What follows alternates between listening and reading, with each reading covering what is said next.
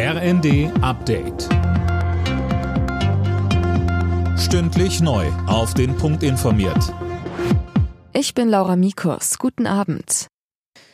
Nach dem russischen Präsidenten Putin hat sich heute auch US-Präsident Biden zum Ukraine-Krieg geäußert. Vor tausenden Menschen in Warschau bekräftigte er die Einheit des Westens und der NATO und betonte, dass die Unterstützung für die Ukraine nicht nachlassen wird. Die Ukraine wird niemals ein Sieg für Russland, sagte der Präsident. Den Vorwurf Putins, der Westen sei für den Krieg verantwortlich, wies Biden entschieden zurück. Er sagte, Putin selbst habe sich für diesen Krieg entschieden. Bei einem Besuch im türkischen Erdbebengebiet haben Außenministerin Baerbock und Innenministerin Faeser den Opfern langfristige Unterstützung zugesichert. Sie sprachen vor Ort mit Helfern und Betroffenen. Baerbock sagte, Auch wenn wir jetzt Akuthilfe hier leisten können, um den Menschen zumindest ein Dach oder ein Zelt über den Kopf zu geben, so wird diese Hilfe noch lange andauern müssen und wir werden diese Hilfe lange leisten, weil Häuser wieder aufgebaut werden müssen, Krankenhäuser und Schulen und Menschen wieder eine Perspektive haben müssen.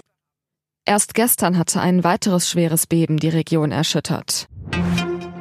Verteidigungsminister Pistorius hat die Leistungsfähigkeit der Marine gelobt. Bei Übungen auf der Ostsee hat er sich ein Bild von der Arbeit der Soldaten gemacht und sein Versprechen erneuert, sich für höhere Verteidigungsausgaben stark zu machen.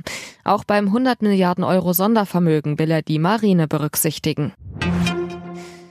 Die SPD fordert, dass die Hersteller von Softdrinks zur Kasse gebeten werden, wenn sie den Zuckergehalt nicht deutlich senken.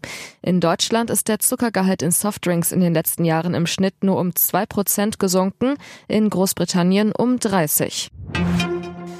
Als dritter deutscher Club startet Eintracht Frankfurt am Abend ins Champions League Achtelfinale. Die Eintracht empfängt um 21 Uhr den SSC Neapel zum Hinspiel.